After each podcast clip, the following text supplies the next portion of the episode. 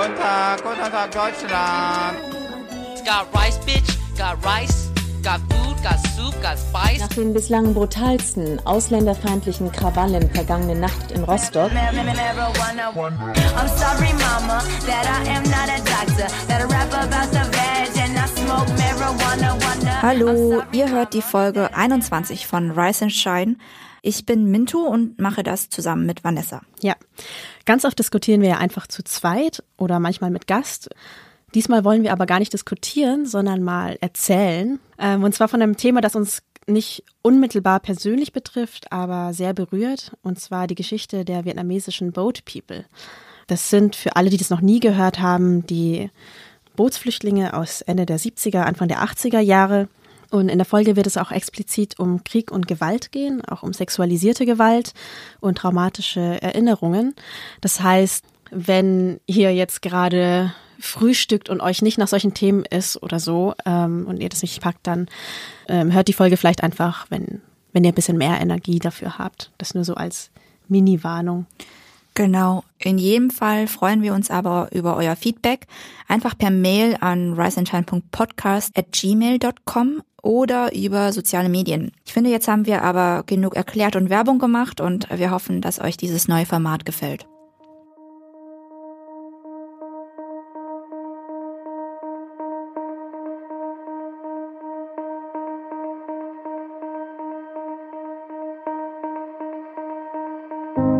Äh, Enttäuschung kann man auch nicht mehr sagen. Es war dann halt die Verzweiflung. Ich war dann halt 18 Jahre alt und konnte da mit meiner Zukunft dann auch nicht viel anfangen. Đó. Als wir meinen Ehemann an Bord gezogen haben, ist er sofort umgekippt. Er war völlig durchnässt. Wir sind los, meine Schwestern und ich, und haben Decken geholt. Đó. gặp tàu cá Pano mua thì dưới này Wir haben unsere Hemden ausgezogen und damit gewunken, um auf uns aufmerksam zu machen. Und als wir gehört haben, wie eine Person über Lautsprecher sagte, bewahren Sie bitte Ruhe, wir sind hier, um Bootsflüchtlinge zu retten. In dem Moment, da haben wir alle geweint. Wir waren so froh.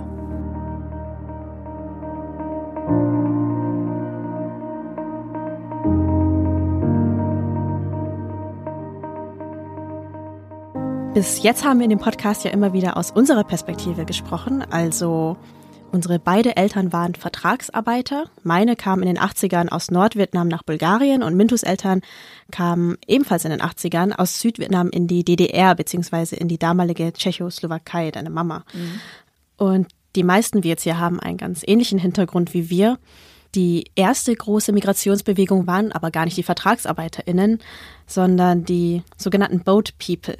Also nach dem Ende des Vietnamkriegs 1975 hatten zwischen ein und zwei Millionen Menschen Vietnam verlassen, oft in ganz überfüllten, klapprigen Booten, daher auch der Name Boat People. Genau, also 11.000 von diesen Boat People wurden von einem deutschen Schiff aus der Seenot gerettet und wurden dann nach Deutschland gebracht. Und dieses Schiff heißt Cap Anamur. Die Cap Anamur war ein deutsches Rettungsschiff, das Rupert und Christel Neudeck mit Spenden aus der deutschen Bevölkerung äh, betrieben hatten. Und im August 1979 ist die Cap Anamur eben in See gestochen zum ersten Mal. Und ich war deswegen zum 40. Jubiläum der ersten Fahrt der Cap Anamur in ganz Deutschland unterwegs und habe mich mit Menschen unterhalten, die auf der Cap Anamur waren. Und die wollen wir heute zu Wort kommen lassen. Davor aber, glaube ich, braucht es ein bisschen mehr Kontext zur Geschichte von Vietnam.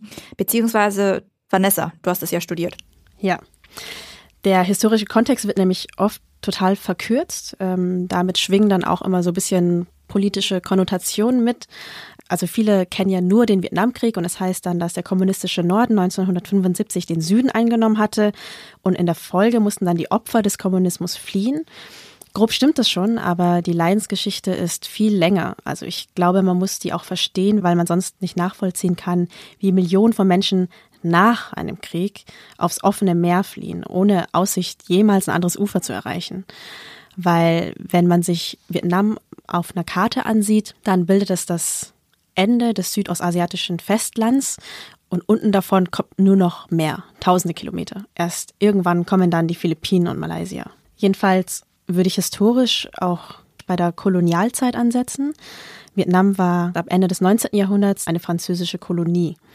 In der Zeit gingen ganz viele antikoloniale Bewegungen los, so auch in Vietnam. 1946 brach dann der Unabhängigkeitskrieg aus. Der ging dann bis 1954 und der führte dann zu politischem Chaos, glaube ich, kann man auch sagen. Danach wurde Vietnam entlang des 17. Breitengrads in einen Norden und in einen Süden geteilt. Der Norden fiel den Kommunisten zu, der Süden ging an den letzten Nachkommen der Nguyen-Dynastie. Und er hat das Land dann mit Hilfe der USA regiert. Das Ganze ging gar nicht gut. Danach brach nämlich ein Bürgerkrieg aus. Und die Lage war auch innenpolitisch schon extrem unübersichtlich. Ähm, es gab auch auf beiden Seiten verschiedenste militärische Gruppierungen, die verschiedene Ziele verfolgt haben. Wenn ich das ausführe, dann äh, besteht die Folge nur noch daraus. Jedenfalls haben sich in dieses Chaos dann irgendwann auch noch zunehmend ausländische Weltmächte eingemischt.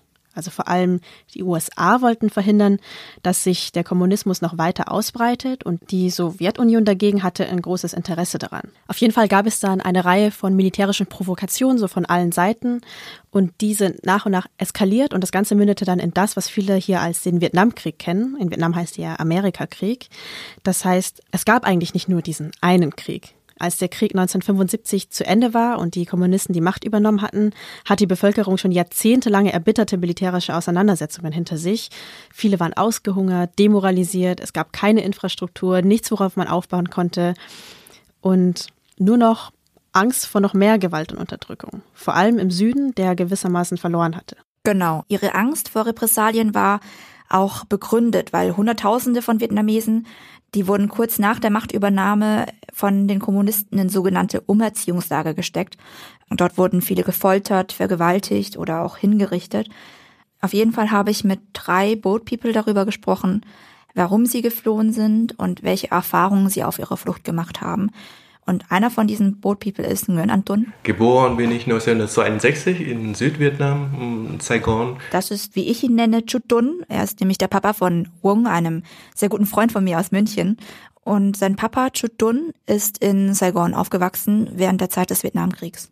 Der Kapitulationstag war auch äh, der Tag, an dem ich auch 13 geworden bin. Also von daher haben wir dann schon sehr viel aus nächster Nähe dann auch miterleben. Vor allem bei in der Familie, mein Vater, alle Onkel waren ja auch in der Armee.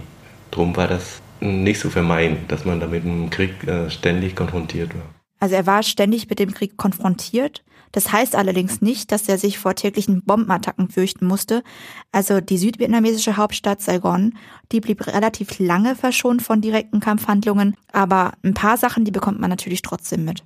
Dennoch hörte man in Saigon an bestimmten windstillen Abenden auch schon Kanonen. Also 30 Kilometer weiter waren da auch schon die ersten Kämpfe. Man sah auf den Straßen überall Soldaten, man sah auch Militärfahrzeuge und man sah natürlich auch sehr viele Verletzten und Geflüchteten aus den verschiedenen Vororten aus Saigon. Das heißt, die Kommunisten, also die neuen Machthaber, sind immer weiter vorgerückt. Man konnte sie direkt hören und seine Familie hatte ja die südvietnamesische Armee unterstützt. Offiziell waren sie damit ja Systemfeinde.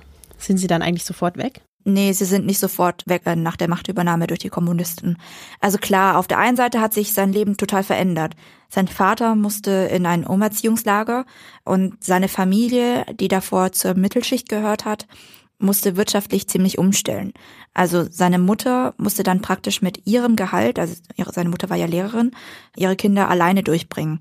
Und trotzdem hat sich sein Leben gar nicht so verändert, also in seiner Wahrnehmung, weil seine Freunde waren ja noch da und er konnte ganz normal weiter zur Schule. Seine Familie hat sich also versucht zu arrangieren? Ich glaube auch, solange man noch die Hoffnung hat, dass man irgendwie ein Leben aufbauen kann in seinem Land, dann macht man das auch.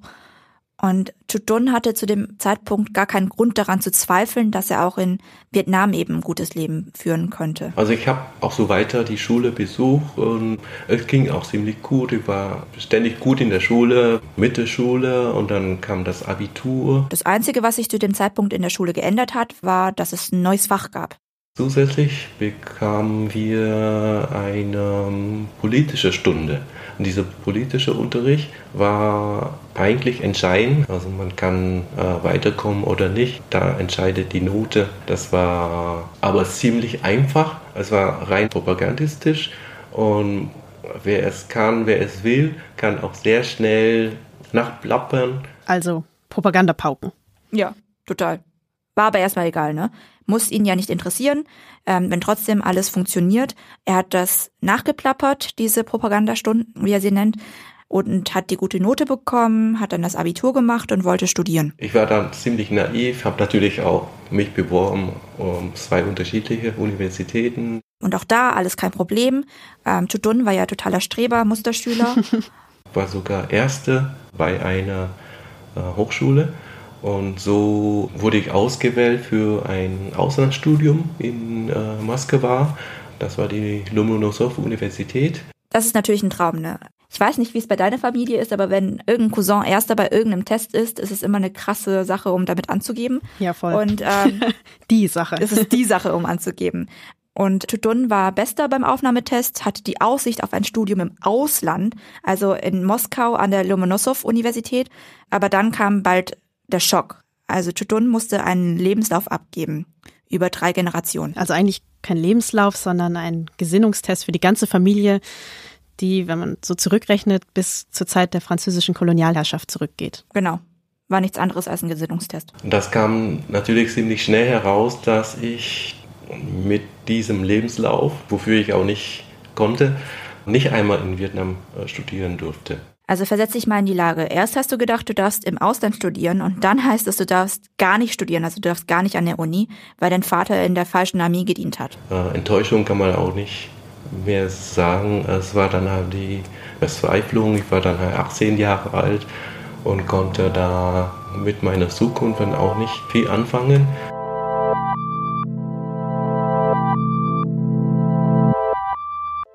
Und das war dann der ausschlaggebende Punkt, wo Chudun dann gesagt hat, also ich muss hier weg. Und vielen seiner Freunde ging es genauso wie ihm. Seine Freunde haben dann die Flucht geplant und irgendwann haben sie ihn mit eingeweiht.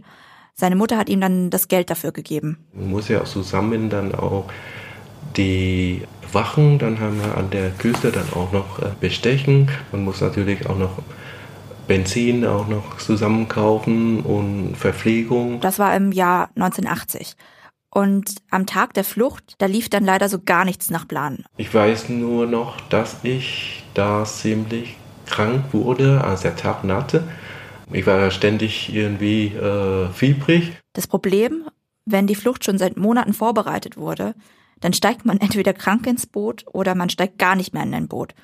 Und deswegen hat ihn dann seine Mutter trotzdem zu einem Flusskahn gebracht der dann über den Saigon River die Flüchtlinge an die Küste gebracht hat, zu einem anderen, zu einem winzigen Boot. Und mit Chutun waren gerade mal 15 andere auf dieser kleinen motorisierten Nussschale. Und da liegt er also mit hohem Fieber in diesem Flüchtlingsboot und bekommt von der Flucht selber wenig mit. Und die Flucht selbst verläuft dann auch alles andere als nach Plan. Irgendwann kam dann große Panik. Der Motor ist dann ausgefahren, also ziemlich schnell. Shit. Was bedeutet es für die, wenn der Motor ausfällt? Du kannst dich halt nicht mehr in eine bestimmte Richtung bewegen. Also du treibst praktisch mit der Strömung auf dem offenen Meer herum. Ohne Motor steckst du fest. Und du treibst und du treibst und du treibst und die Vorräte und das Wasser gehen aus. Und du weißt, dass wenn dich niemand rettet, dann wird das Meer zu deinem Grab. Wie lange ist er dann getrieben? Mm, es war knapp zwei Wochen insgesamt war das. Zwei Wochen lang. Also jede Minute kurz vor dem eigenen Tod. Ich, für mich ist das voll die Horrorvorstellung. Ja. Das Krasse dabei war halt, dass er das während unseres Gesprächs immer ein bisschen runtergespielt hat. Er hat seine Flucht eher so dargestellt, als wäre das alles ein großes Abenteuer gewesen. Wenn ich da irgendwie mehr bei Bewusstsein wäre, äh, hätte ich das bestimmt auch sehr aufregend gefunden. Es erschüttert mich irgendwie, dass er das alles jetzt so nüchtern betrachtet. Er sagt ja quasi, oh schade, von dieser dramatischen Flucht hätte ich gerne mehr mitbekommen. Ja, den Eindruck hatte ich auch. Ein paar Sachen, die bekommt man halt trotzdem mit. Also auch wenn man ausgenockt ist. In Dokus oder Erzählungen von anderen Boat People auch höre ich da immer wieder das Gleiche eigentlich. Also, dass die Sonne die Haut der Menschen auf den Booten verbrannt hat, dass es furchtbar heiß war, die Feuchtigkeit, dass es zu wenig Wasser gab und man irgendwann einfach nur noch durstig war und das Ganze eben dann zwei Wochen lang ohne Aussicht auf Rettung. Und Dann kam das Rettungsschiff, die Cap Anamur. Ja, genau. Also die Cap Anamur ist dann am Horizont aufgetaucht, aber Tutun hat es gar nicht mehr richtig mitbekommen, weil er ja praktisch vom Fieber ausgenockt war. Ich weiß nur noch, dass ich dann einmal so mit meinen letzten Kräften dann halt auf diese große Leiter mich äh, gemacht habe und konnte dann einmal so ziemlich lange, ziemlich vertikal dann äh, hochklettern. Voll Glück gehabt. Man muss ja auch sagen, viele Boat People wurden nie gefunden. Also ich habe mal geguckt, laut den Vereinten Nationen sind in der Zeit zwischen 200.000 und 400.000 Menschen auf dem Meer gestorben. Und andere wurden gefunden, aber nicht von denen, von denen sie sich erhofft hätten.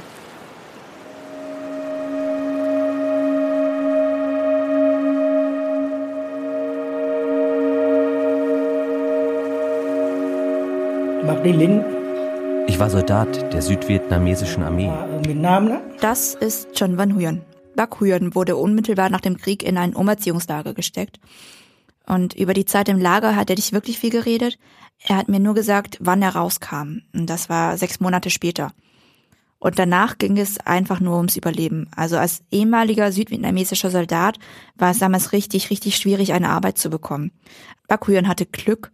Er konnte bei einer Baufirma aus Saigon anfangen, die in seinem Heimatort in Chi tätig war, als Sekretär. Bis zum Jahr 1979, da fingen die Schwierigkeiten an. Die Regierung hat da angefangen, die privaten Firmen zu enteignen. Die privaten Firmen konnten so nicht weiterarbeiten. 1979 war er 34 Jahre alt. Und da war eigentlich dann schon klar, er wird nie wirklich Arbeit finden. Also sein Chef und seine Frau haben dann die Flucht geplant und Bakuyan sollte dann mit nach Saigon, um dort die Flucht weiter zu planen. In Saigon angekommen, stellte ich fest, dass der Chef schon geflüchtet war. Er ist nach Kanada gegangen. Die Chefin kümmerte sich dann um ein weiteres Boot. Ich sollte zu dem Boot kommen. Seine Aufgabe war es dann praktisch, sich um das Boot zu kümmern, um den Papierkram, darum, das Boot seetüchtig zu machen. Und ähm, das war alles ein bisschen komplizierter, weil das Boot von seiner Chefin war ziemlich groß. Insgesamt sollten da 120 Menschen drauf. Aber nach langem Warten war es dann 1982 soweit. Chuhyun ist mit 119 anderen Menschen auf dieses Boot gestiegen. Er hat den Wachmann an der Küste bestochen und dann ging's los aufs offene Meer. Da war die größte Gefahr nicht nur, dass viele Boote seeuntüchtig waren und deswegen auch irgendwann verunglückt waren. Es gab auch Piraten. Also das waren bewaffnete Menschen, oft aus den Nachbarländern, oft aus Thailand. Und für die waren die Boat People mehr oder weniger leichte Beute, weil viele sind mit ihrem ganzen Hab und Gut aus Vietnam losgezogen. Sie hatten Gold dabei, Schmuck, um sich dann halt im hoffentlich neuen Heimatland erstmal über Wasser zu halten. Für viele war es halt ihr letzter Besitz, ne? Und das Problem war auch, dass äh, die Flüchtlingsboote oft nur mit dem Nötigsten ausgestattet waren und überfüllt waren. Und gegen die stärkeren Piratenschiffe hatten die dann oft gar keine Chance. Und eins dieser Boote, die überfallen wurden, war das Boot von Bakuyan. Sie sind zu zweit, dritt zu unserem Boot rüber. Sie verriegelten die Luke und sperrten uns ein, unter Deck. Die Piraten haben dann den Motor kaputt gehauen und die Steuermänner umgebracht, damit das Boot nicht davonfahren konnte. Sie haben dann das Boot an ihr Schiff festgemacht und hinter sich hergezogen. Und äh, dann haben sie die Piraten die jungen Männer rausgezogen und die Männer über Bord geworfen. Zwei der Piraten haben dann Messer und Hammer in die Hand genommen. Die patrouillierten um das Boot herum. Wenn einer der heruntergestoßenen Männer wieder auftauchte, schlugen sie mit den Messern und Hämmern auf ihn ein. Ja, bis auch der Letzte, der sich dann wehren konnte, irgendwann tot war. Da saßen dann noch alte Frauen, Kinder und waren den Piraten völlig ausgeliefert. Sie haben zwölf, dreizehn junge Frauen auf ihr Boot mitgenommen, um sie zu vergewaltigen. Die Piraten haben dann die Frauen für den Rest der Zeit auf ihrem Schiff festgehalten. Und mit Backhören, was ist mit ihm passiert? Ähm, er wurde eben auch über Bord geworfen, aber weil er sich schon vor der Flucht lange um das Boot gekümmert hat, also er kannte das Boot ziemlich gut und er wusste dann, wo er sich verstecken konnte. Am Wassertank. Ich bin auf die andere Seite des Boots geschwommen, habe mich an der Ankerkette hochgezogen und mich am Wassertank unten festgehalten. Wenn die von oben runtergeschaut haben, konnten sie mich nicht sehen. Er hat sich also dann da hinten festgehalten und ausgeharrt? Ja, und da musste er mit anhören, was mit den anderen Geflüchteten passiert. Und er konnte nichts dagegen unternehmen. Shit. Ich war da so fünf bis sechs Stunden unten. Die Wellen haben die ganze Zeit gegen das Boot geschlagen. Ich habe stundenlang Meerwasser geschluckt. Als die Piraten dann weg waren, haben die anderen Geflüchteten auf dem Schiff ihn dann hochgezogen. Und er ist ziemlich schnell ohnmächtig geworden. Ich war bewusstlos und habe nichts mitbekommen und bis zum nächsten Morgen geschlafen. Ja, man denkt jetzt, endlich ist es vorbei. Aber die Piraten haben es halt nicht bei einmal ausrauben belassen. Sind dann noch ein zweites Mal zurück, um die Insassen ein zweites Mal auszurauben, um sich zu vergewissern, dass sie wirklich alles mitgenommen haben. Viel finden konnten sie aber nicht mehr. Also haben sie das Flüchtlingsboot danach einfach weiter hinter sich hergezogen, bis die Kap Anamur kam. Wir haben unsere Hemden ausgezogen und damit gewunken, um auf uns aufmerksam zu machen. Und als wir gehört haben, wie eine Person über Lautsprecher sagte, bewahren Sie bitte Ruhe, wir sind hier, um Bootsflüchtlinge zu retten. In dem Moment, da haben wir alle geweint. Wir waren so froh. Lúc đó ai khóc hết mừng quá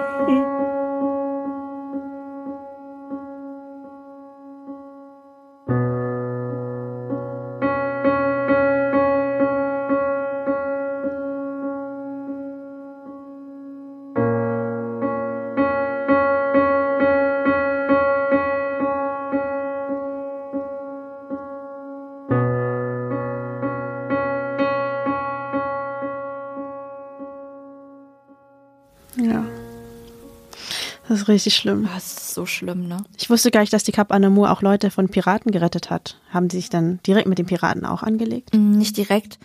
Also man muss sich das ja vorstellen, ähm, wenn die Kap Anamur da am Horizont auftaucht, kann man sie schon von Weitem sehen. Und die Piraten hatten sich dann zu dem Zeitpunkt direkt losgemacht.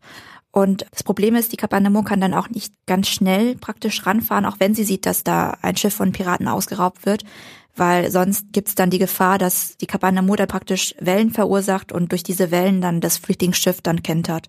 Jedenfalls, die Piraten haben sich zu dem Zeitpunkt schon losgemacht und die haben dann nach und nach die Frauen, die sie vergewaltigt haben, mit Gegenständen, die eben im Wasser nicht untergehen, von Bord geworfen.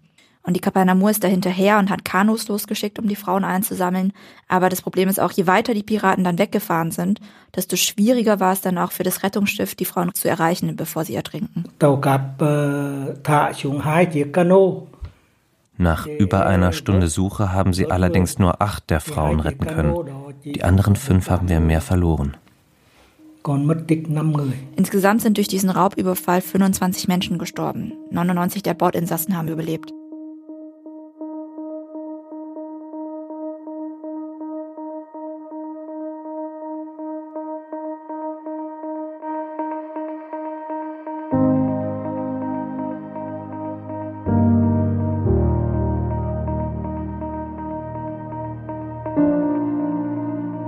Du hast Baküren ja für das Interview zu Hause bei sich getroffen. Erzähl mal, wie war das eigentlich? Ähm, ja, seine Frau hatte für uns alle Essen gekocht. Und äh, mit dem Interview haben wir erst angefangen, als wir fertig gegessen haben, weil first things first, man muss erstmal essen. Vielleicht hört man das auch. Wir haben gleich nach dem Essen angefangen und seine Frau ist dann noch hinten und man hört dann das Geklapper von den Reisschüsseln. Irgendwann hat sich dann auch seine Frau, sie heißt Bakhurng, ähm, zu uns gesetzt und sie wurde eben kurz vor ihrem Mann von der Kap Anamo gerettet.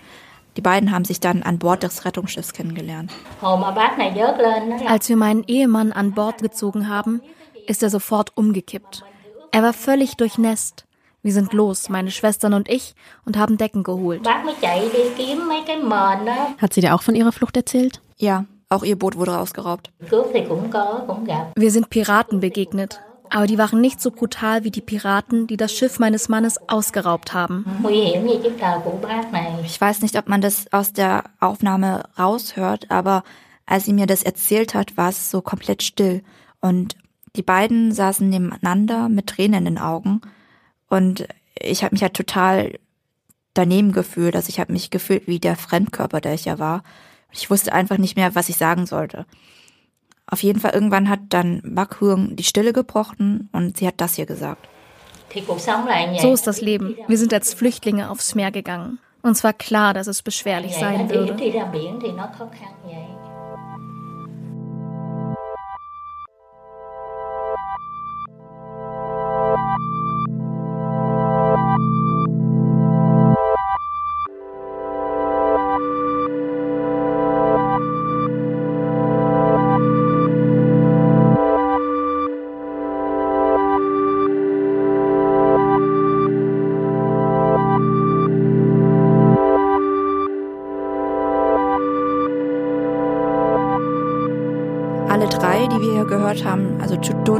Bakhyan und Bakhung, die wurden ja von der Kap Anamur gerettet. Und danach ist die Geschichte der drei recht ähnlich.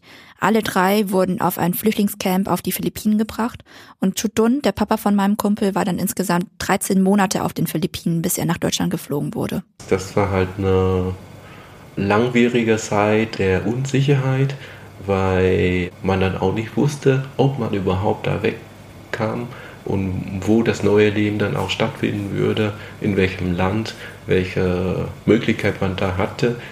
Viele gleichaltrige männliche waren da mit mir äh, so ziemlich die Letzten, die überhaupt irgendwo aufgenommen wurden, äh, weil wir dann halt über alle Raster hindurchfielen. Gar nicht so anders als heute. Also, wenn man jung ist, männlich, Single, dann hat man kaum Chancen, irgendwo angenommen zu werden.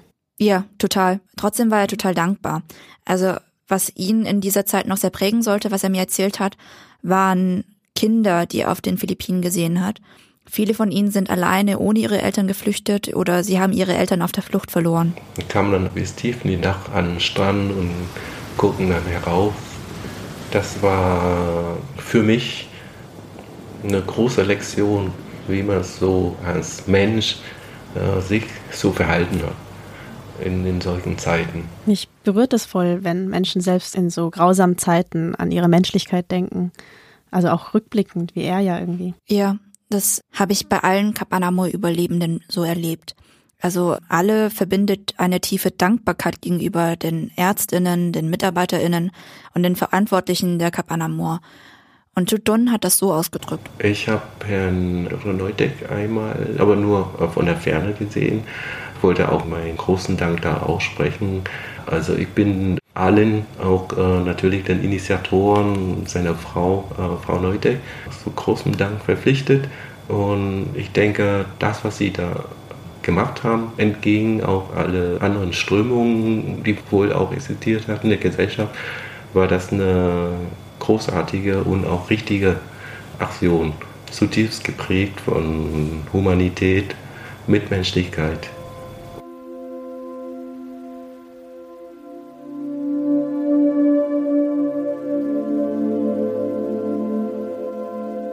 Manchmal fand ich das übertrieben, dass sie sich ständig bedanken und auch in Rupert so einen Heiligen sahen. Und ich dachte mal, was soll das? Sie haben auch nach Ruperts Tod darauf bestanden, was ich nicht wollte, ihm ein Denkmal zu spenden, Geld gesammelt. Das steht hier in Trostorf und auf diesem Denkmal steht weder tollkühn noch furchtsam. Das war Christel Neudeck. Sie hatte zusammen mit ihrem Mann Rupert Neudeck die Kap Anamur aufgebaut. Dieses Zitat übrigens, das ist das Motto sozusagen der Stadt Danzig, der Heimatstadt von Rupert Neudeck. Vanessa, du hast Christel Neudeck ja auch getroffen. Welchen Eindruck hattest du von ihr? Ja, sie spielt ja ihre Rolle gern voll runter und stand auch nie gern in der Öffentlichkeit. Deswegen ist immer nur von ihrem inzwischen leider verstorbenen Mann die Rede. Mein Eindruck war aber, ohne die Menschen, die sich im Hintergrund ständig engagieren, läuft gar nichts. Und so ein Mensch war sie halt. Der Schriftsteller Günter Grass hatte sie damals auch mal beschrieben. Und zwar schrieb er, dass sie eine Frau gewesen sei, die immer heiter gelassen war, dabei immer geschäftig, sei es am Herd mit dem Eintopfgericht oder sie hing am Telefon. Außerdem kamen fortwährend Besucher, Ärzte darunter, die ihre Dienste anboten. Dazwischen immerfort drei Kinder. Also das waren seine Worte. Und ich muss sagen, ich sehe diese Frau auch noch heute in Christel Neudeck. Sie hat voll die leichte, positive Art und bis heute bewegt sie das Thema Flucht auch. Sie hat mehrere Flüchtlinge aufgenommen in den letzten Jahren, lernt mit ihnen Deutsch, hilft ihnen hier klarzukommen. Aber sie würde sich niemals damit aufspielen. Ja, war auch mein Eindruck. Also, dass sie eine sehr praktisch veranlagte Frau ist, die einfach macht, wenn ihr das Gefühl das sagt, das ist richtig. Und wenn Leute dann ein großes Ding draus machen, ist ihr das irgendwie peinlich.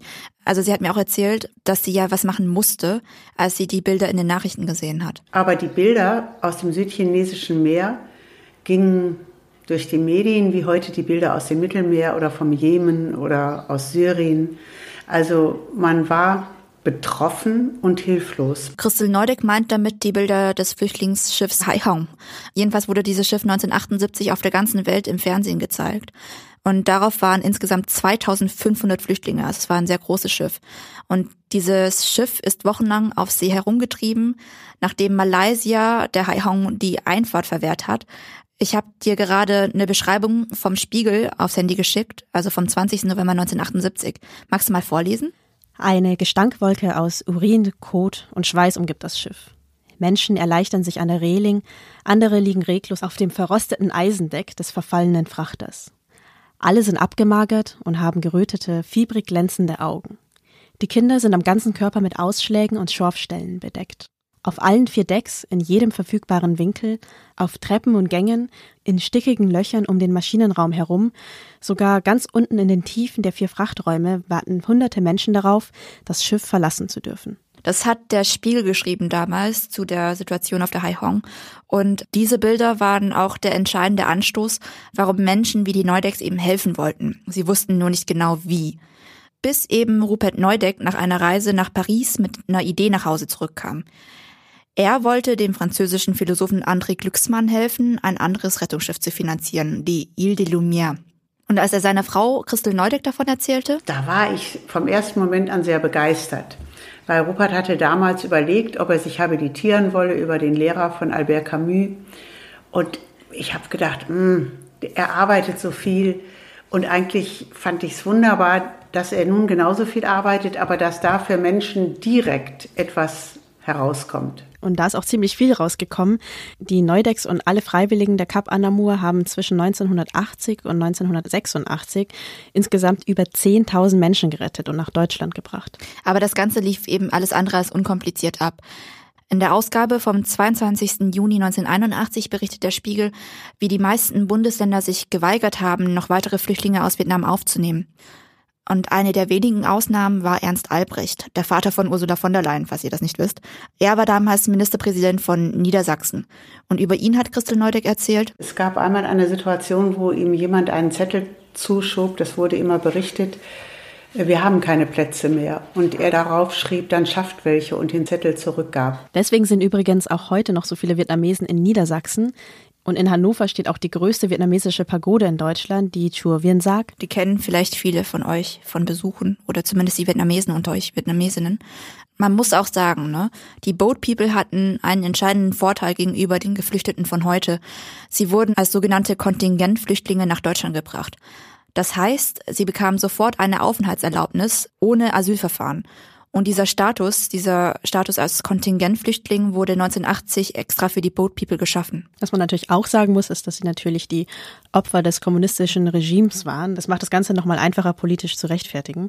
Was ich aber interessant finde, ist, dass bei den Boat People damals gar nicht so wie heute unterschieden wurde in sogenannte äh, in echte Flüchtlinge nach der Genfer Konvention oder sogenannte Wirtschaftsflüchtlinge. Jedes Leben war eine Rettung und Fürsorge wert. Davon kann heute ja nicht mehr die Rede sein. Ja, was ich krass finde, die Kapanamur gilt ja als Erfolgsgeschichte heute, als Zeichen dafür, dass die deutsche Bevölkerung damals Flüchtlinge willkommen geheißen hat und für Seenotrettung gespendet hat. Auf der einen Seite stimmt das, klar. Die Deutschen haben die Cap Anamur mit ihren Spenden an das Ehepaar Neudeck erst ermöglicht. Auf der anderen Seite gibt's halt nicht die Deutschen. Und auch schon ein Jahr, nachdem die Cap Anamur in See gestochen ist, gab's ziemlich viel Kritik an den Seenotrettern und an der Aufnahme von Vietnamesen. Ich habe vieles im Nachhinein erst bekommen oder mittendrin. Ich war dann wohl schon in Deutschland, als die Cap Anamur 2 oder die, die Cap Anamur 3 gestartet wurde. Und da war die Stimmung im Lande schon ziemlich umgeschlagen. 1980 wurden zum Beispiel zwei Boat People umgebracht, Do England und Ngoc Cho. Sie wurden ermordet bei einem Brandanschlag auf ihr Flüchtlingsheim in Hamburg. Die Täter waren Teil der rechtsextremen Terrorzelle Deutsche Aktionsgruppe. Wer sich ein bisschen auskennt, die Aktionsgruppe wurde von einem recht bekannten Neonazi geleitet, Manfred Röder heißt er. Und auch der spätere NSU hatte Verbindungen dazu, war also immer wieder bei Gerichtsprozessen zum Beispiel da und hat sich von ihm inspirieren lassen. Genau. Ich war ja dieses Jahr auch bei der Gedenkfeier von Doan Lön und Nguyen Ngoc Chau in Hamburg. Die Gedenkfeier wurde organisiert von der Initiative Halske Straße. Und diese Initiative arbeitet seit Jahren darauf hin, dass die Halske Straße eben, wo das Flüchtlingsheim war, in Chau und Lönn Straße umbenannt wird. Und wie es gerade aussieht, könnte das sogar bald klappen. Also die Gruppe ist vorsichtig optimistisch, dass die Straße nächstes Jahr umbenannt wird. Das wäre so schön. Also ich verfolge die INI auch schon seit ein paar Jahren und sie haben immer wieder angeklopft und gefragt beim Hamburger Senat und es ist irgendwie nichts draus geworden. Aber es wäre auch irgendwie, finde ich, eine wichtige Geste, denn an die zwei erinnert ja gar nichts mehr in Hamburg. Also es gibt kein Grab, es gibt kein Denkmal und besonders schlimm ist das für die Mutter von England, für Domui. Ähm, ich habe sie letztes Jahr besucht. Leider war sie zu schüchtern für eine Tonaufnahme, deswegen hören wir sie jetzt nicht im Original. Mhm. Sie ist nach dem Tod von England nach Deutschland gekommen, hat sich dann als Näherin erst durchgeschlagen und lebt inzwischen ganz alleine ähm, hat nur eine sehr kleine Rente, ist total arm und auf Hilfe von Freunden angewiesen. Es ist, also es bricht einem das Herz, wenn man sieht, wie sie lebt. Und mir hat sie erzählt, dass sie nach Deutschland gekommen ist, um zu verstehen, warum ihr Sohn damals getötet wurde. Ihr Sohn, sagte sie mir, sei ja in Vietnam vor Bomben geflohen und dann stirbt er ausgerechnet in dem Land, in dem er sicher sein sollte, an einem Brandanschlag. Die Geschichte von Domui geht mir auch richtig nah. Ich habe sie auch bei dieser Gedenkfeier kennengelernt. Sie hat ja auch regelmäßig das Grab der beiden gepflegt und irgendwann war das Grab einfach weg. Also der Grund, ähm, das war eine sogenannte Sozialbestattung. Also die Stadt Hamburg hat dafür bezahlt und normalerweise werden Angehörige nach 25 Jahren gefragt, ob sie das Grab behalten möchten. Aber die Behörden hatten halt leider nicht auf dem Schirm, dass Domui in Deutschland lebt.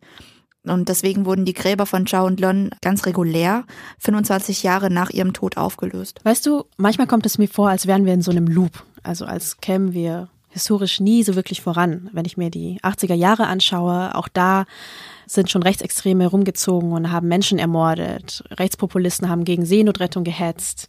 Bundesländer haben über die Aufnahme von Flüchtlingen gestritten und rumgeschachert und wollten es eigentlich auch nicht so wirklich. Ist ja nichts Neues, ne? Es gibt ja auch so ein cooles Zitat, also es wird ihm auf jeden Fall zugeschrieben von Mark Twain. History doesn't repeat itself, but it often rhymes. Also Geschichte wiederholt sich nicht, aber sie reimt sich oft. Und manche argumentieren, dass Seenotrettung ein sogenannter Pull-Faktor sein soll. Also, dass Leute durch Seenotrettung erst angestiftet werden zu flüchten. Und über dieses Argument sagt zum Beispiel auch Christel Neudeck. Die gab es ganz genauso, das wiederholt sich alles. Dieses Argument, das habe ich noch in den Ohren. Und man muss, man darf Menschen nicht sterben lassen. Das geht einfach nicht. Ich finde es halt so absurd, dass die Leute wirklich denken, dass Menschen sich in Lebensgefahr begeben, weil sie darauf pokern, von einem Rettungsschiff gefunden zu werden. Ich musste auch oft an das Gedicht von Walson Shire denken. Ihre Familie war aus Somalia geflüchtet. Und da heißt es, No one puts their children in a boat unless the water is safer than the land. Also niemand steckt sein Kind in ein Boot, es sei denn, das Wasser ist sicherer als das Land. Ja, die meisten Boat People, die ich getroffen habe, hatten auch diese Haltung, erstmal retten, an den nächsten sicheren Hafen bringen und danach kann man ja immer noch über einen Asylanspruch oder sowas entscheiden. Ja, ich kann mir auch keine richtige Erklärung irgendwie zurechtlegen, warum das überhaupt thematisiert wird. Also für mich ist die Hilfsleistung und die Bergung von Menschen, die in Seenot geraten, eigentlich die reine moralische Pflicht unabhängig von dem, was ich selber so erlebt habe oder auch äh, gesehen habe, finde ich, dass das eine Selbstverständlichkeit sein muss für jeden äh, human denkenden Menschen. Die Boat People gedenken ja bei ihren Feiern und Treffen auch immer wieder an die Menschen, die die Flucht nicht überlebt haben. In Hamburg gibt es zum Beispiel auf dem Friedhof Öhendorf ein steinernes Denkmal. Das ist so ein Boot auf einer großen Hand. Und jedes Jahr gibt es da eine total bewegende buddhistische Trauerfeier, an der vor allem die erste Generation teilnimmt. Die zweite habe ich irgendwie den Eindruck, will damit gar nicht mehr so wirklich zu tun haben. Ich finde das voll schade. Weil es ist ja irgendwie auch unsere Geschichte. Also in meiner Familie gab es auch Boat People. Und unsere Geschichte macht uns nun mal aus, also wer wir sind, warum wir hier sind, wie wir zu dieser Gesellschaft stehen und wie sie uns behandelt.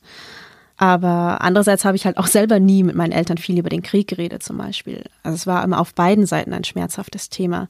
Für mich als Kind und für sie, für die das alles noch gar nicht so lange her ist. Ja, also ich habe über die Haltung der zweiten Generation zu dem Thema Boat People, zum Thema Flucht und Krieg. Darüber habe ich dann auch mit Wong gesprochen, ähm, falls ihr euch erinnert. Also er ist der Sohn von Chutun und Chutun ist der, der fiebrig ins Boot eingestiegen ist. Wong hat mir gesagt, dass er schon mit seinem Vater darüber spricht, aber mit Einschränkungen. Also wenn mein Vater darüber geredet hat, hat es mir eher als so einen kleinen Abenteuerurlaub erzählt. So, hey, in deinem Alter war ich auf den Philippinen und hatte nur ein T-Shirt und hatte nie einen Friseurbesuch oder so. Wong hat da irgendwie den gleichen Eindruck wie du und ich. Ich finde es auch krass, weil offensichtlich will Wungs Papa ja offen sein gegenüber seinen Kindern, aber ist dabei immer ein bisschen gehemmt. Also ich denke vielleicht, Teil davon ist vielleicht ein gewisser Schutzmechanismus ähm, für sich selbst und für uns. Ähm, mein Papa hat oft gesagt, dass er nicht möchte, dass ich und mein Bruder mir Sorgen machen über Sachen, die zu groß sind für uns als Kinder. Und vielleicht bleibt es einfach in gewisser Weise einfach hängen, selbst wenn wir jetzt Erwachsene sind, dass sie uns irgendwie schützen wollen vor traumatischen Erlebnissen und nicht wollen, dass wir das jemals erleben. Nicht mal in Geschichtenform. Aber vielleicht ist es auch eine Art von Selbsterhalt. Also ich habe das Gefühl, dass es eine relativ komplexe Emotionslage ist für meine Eltern, weil da ganz viele Sachen mitschwingen. Also Heimweh, irgendwie Verlust, traumatische Erlebnisse auf See, Neuankommen im neuen Land und so. Und das, das irgendwie in eine Erzählung zu packen, ist vielleicht auch einfach sehr, sehr schwierig, weil das so eine komplexe emotionale Sachlage ist einfach. Also ich persönlich finde es auch richtig schwierig, meine eigenen Eltern auf ihre Geschichte anzusprechen. Also wie es war, während des Kriegs aufzuwachsen, wie ihre Zeit in der DDR und in Tschechien war.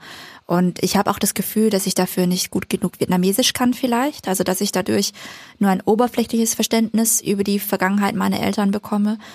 Aber ich will halt auch nicht, dass das dann dazu führt, dass wir die Geschichten unserer Eltern vergessen. Und ich habe noch nicht so wirklich das Patentrezept dafür gefunden, wie wir als Community vielleicht auch damit umgehen können.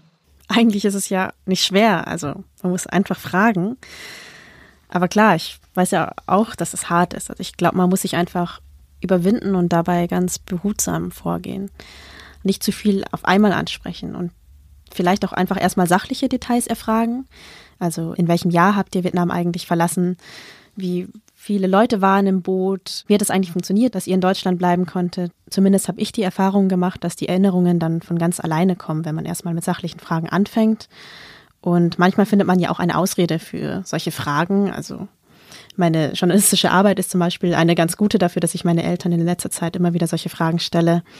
Und wenn ich gerade keinen Anlass habe, dann denke ich mir, naja, wenn ich halt jetzt nicht frage, dann ist halt irgendwann zu spät.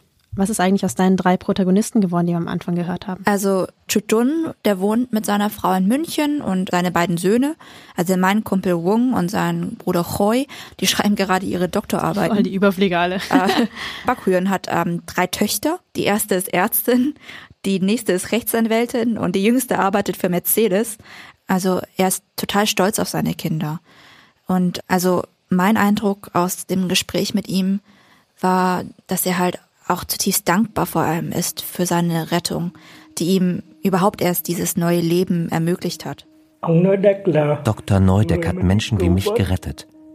Heute bleibt nicht mehr übrig, als meinen aufrichtigen Dank dem Ehepaar Neudeck auszudrücken. Mehr gibt es da nicht zu sagen. Diese Menschlichkeit wird immer in Erinnerung bleiben.